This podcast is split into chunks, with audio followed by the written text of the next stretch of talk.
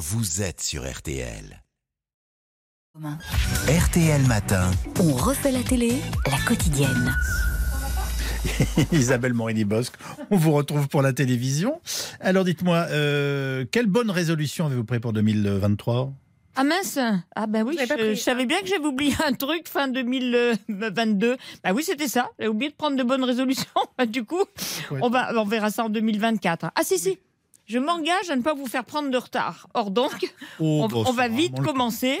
D'abord, du côté des petites annonces, on rappelle le passage d'Amour, Gloire et Beauté de la 2 à TF1 dès ce matin. Mhm. Attention, on repart pas tout à zéro. Hein. On commence là où le service Oui, public s'est euh, arrêté, oui. c'est-à-dire l'épisode 8688. oui. Voilà.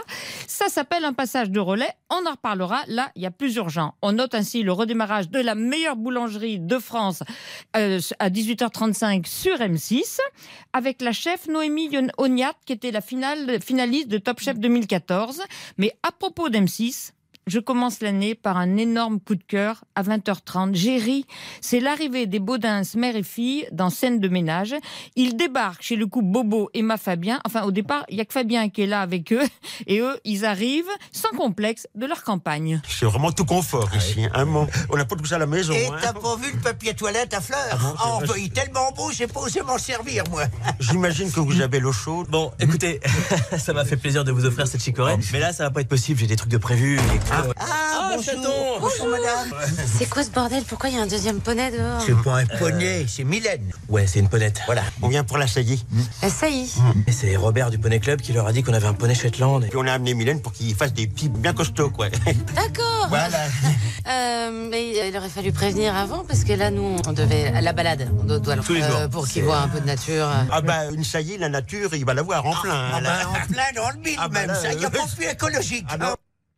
Alors la suite est absolument hilarante parce que contrairement aux apparences, le poney, leur poney à eux deux, là-bas, il n'a pas mangé de cheval. hein. Il, il est un peu amorphe. Et ne comptez pas sur les Baudins pour faire le buzz ou de la politique.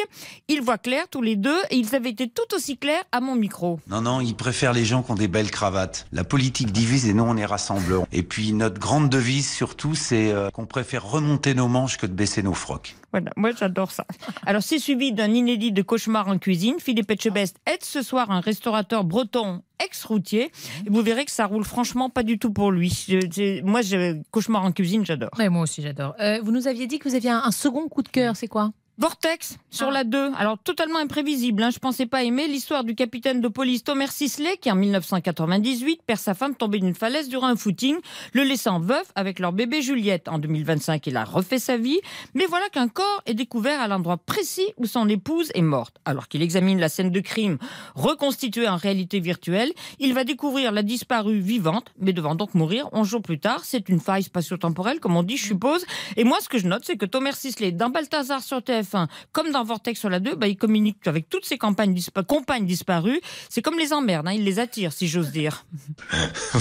Oui, après la question qui se pose, c'est quel intérêt vraiment de changer le passé quand on aime son présent? On a tous vécu des choses dans notre passé qu'on aurait préféré ne pas vivre ou qu'on aimerait changer si c'était possible, sauf que on est aussi tous là où on en est aujourd'hui grâce à ou à cause de tout ce qu'on a vécu. Moi, par exemple, personnellement, malgré un certain nombre de choses que j'aurais préféré ne pas vivre, bah, je m'amuserais pas à y toucher euh, si j'étais capable de revenir dans le passé parce qu'en fait, je suis bien dans mes pompes aujourd'hui et que c'était certainement le prix euh, à payer pour en arriver là. Ah, moi non plus, j'aimerais pas. Alors, il a toujours des abdos faction Action Joe, mais là n'est pas le propos. Ce que j'aime dans Vortex, c'est que malgré la complexité du thème, ça reste constamment clair. Et moi, si je comprends, franchement, tout le monde va comprendre. hein. Alors je vais vous dire, de toutes les fictions que j'ai tournées, c'est vraiment une de celles dont je suis le plus fier, de très loin. Parce que effectivement, il y a pas mal de conditions réunies pour euh, accumuler les risques de se casser la gueule. Et en fait, euh, on n'est tombé dans aucun de ces pièges. Les scénaristes ne sont tombés dans, aucun de ces pièges. Les producteurs, le réalisateur qui a fait un travail fantastique. C'est vraiment une histoire humaine avant tout. Il se trouve qu'elle tourne autour de cette possibilité qu'a notre euh, héros de sauver la vie de sa femme décédée en partant faire son petit jogging sur la corniche. Il y a 27 ans qui sont passés. Mais ce que j'aime, moi, dans Vortex, ce qui fera, j'espère, le succès de Vortex, c'est que c'est tout sauf une histoire fantastique. Oui, et une fiction retour.